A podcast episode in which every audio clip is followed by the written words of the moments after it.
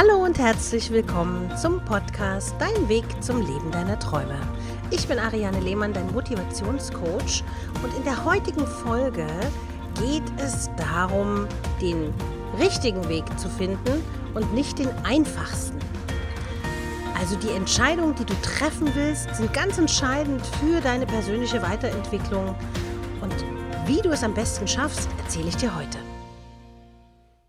Wir alle müssen jeden Tag Entscheidungen treffen. Einige ganz bewusst und viele sogar unbewusst. Was ziehst du heute an? Was möchtest du zum Mittagessen? Welchen Film möchtest du am Abend im Fernsehen anschauen? All diese Entscheidungen werden dir nicht schwerfallen, denn du bist sie intuitiv und je nach Tagesstimmung ja gewöhnt. Doch was ist mit den wirklich wichtigen Entscheidungen? Denen, die einen großen Einfluss auf deinen weiteren Lebensweg haben. Entscheidungen, die dich vielleicht sogar in einen Gewissenskonflikt bringen könnten. In solch anstrengenden Situationen neigen Menschen allgemein dazu, eine Entscheidung zu treffen, die auf möglichst wenig Widerstand stößt. Eine Entscheidung, mit der du wenig Aufmerksamkeit auf dich ziehst. Eine Entscheidung, in der du dein Handeln möglichst nicht rechtfertigen müsstest. Du machst deine Entscheidung also lieber von anderen abhängig, anstatt die für dich richtige Entscheidung zu treffen. Ein Mantra lautet Do what's right, not what's easy. Tu, was richtig ist, nicht das, was am einfachsten ist. Und diese Einstellung kann dir dabei helfen,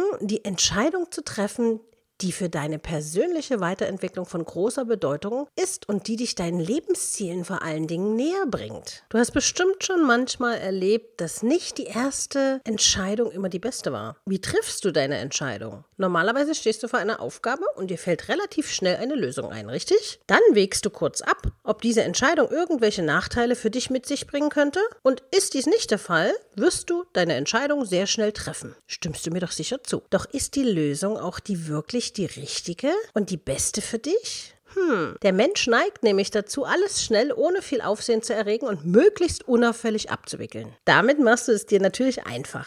Häufig fällt dir später ein, dass eine andere Lösung viel effektiver gewesen wäre. Du mit einer anderen Entscheidung viel mehr hättest erreichen können. Solche Dinge im Nachhinein zu korrigieren, kann sehr anstrengend sein. Oder es ist manchmal überhaupt nicht möglich. Oder es bedeutet einen immensen Mehraufwand, der dich viel, viel Zeit und Energie kosten kann. Man nennt es auch das divergente Denken. Jetzt wirst du sagen, was ist das denn wieder? Divergent heißt also entgegengesetzt oder einen anderen Weg einschlagen, damit du zukünftig nicht die schnellsten, sondern auch die richtigen Entscheidungen triffst, solltest du dir das Mantra tu das Richtige und nicht das Leichte verinnerlichen. Es geht also darum, nicht immer den Weg des geringsten Widerstandes zu gehen, sondern eine Entscheidung zu treffen, die für dich persönlich gut und richtig ist. Doch welche Lösung ist denn nun die beste? Ein guter Weg, die richtige Lösung zu finden, ist das divergente Denken. Dieses tolle Wort, was viele vielleicht von euch überhaupt noch nie gehört haben. Beim divergenten Denken sammelst du zunächst alle möglichen Lösungen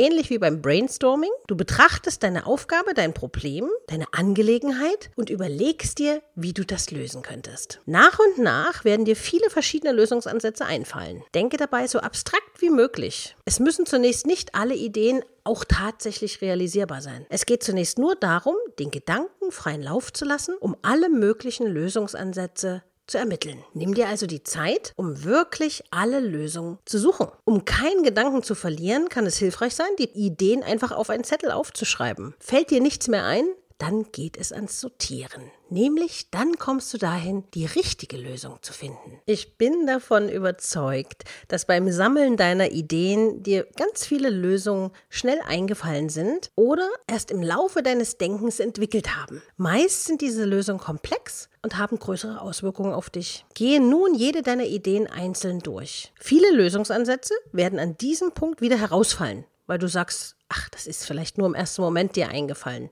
Oder weil sie vielleicht zu kostspielig sind. Oder anderen Menschen schaden könnten. Gegen deine inneren Werte sprechen oder du nicht über die notwendigen Fähigkeiten verfügst. Du solltest dir ja alles aufschreiben, was dir so im ersten Moment durch den Kopf geistert. All diese Ideen kannst du streichen. Übrig bleiben zum einen die einfachsten, zum anderen die besten Lösungen für dich. Aber jetzt gilt es, mit kühlem Kopf und vom Verstand her richtig zu entscheiden. Wähle also genau die Lösung, die langfristig für dein Leben den größten positiven Einfluss hat. Vielleicht musst du dafür noch etwas vorbereiten oder es ist nötig, eine andere Person zu involvieren. Eventuell musst du auch eine alte Entscheidung revidieren, um der neuen Lösung mehr Raum zu geben. Wenn du also tief in deinem Herzen fühlst, das ist der richtige Weg, dann tu es. So erlangst du bei all deinen Entscheidungen die Freiheit, die dein Leben aufwertet und bereichert. Diese Freiheit steht dir zu. Also nimm sie dir. Probier es einfach erstmal aus, bevor du es schon wieder ablehnst. Geh die Schritte durch, die ich gerade genannt habe. Und dann schreib mir mal, ob du schnellere Entscheidungen genommen hast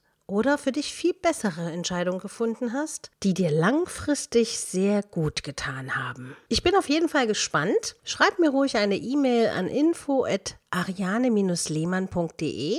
Gerne kannst du mir auch deine Anregungen mitteilen, worüber ich in den nächsten Podcast sprechen soll. Also wenn du ein bestimmtes Thema hast, was dich beschäftigt, schreib mir ruhig. Du kannst auch unter dem aktuellen Post bei Instagram dein Feedback abgeben oder auf dem Medium, wo du gerade zuhörst, eine Bewertung hinterlassen. Damit du nichts mehr verpasst, würde ich mich freuen, wenn du den Podcast abonnierst und hoffe, du bist auch nächste Woche wieder mit dabei. Und dann sage ich bis bald. Deine Ariane.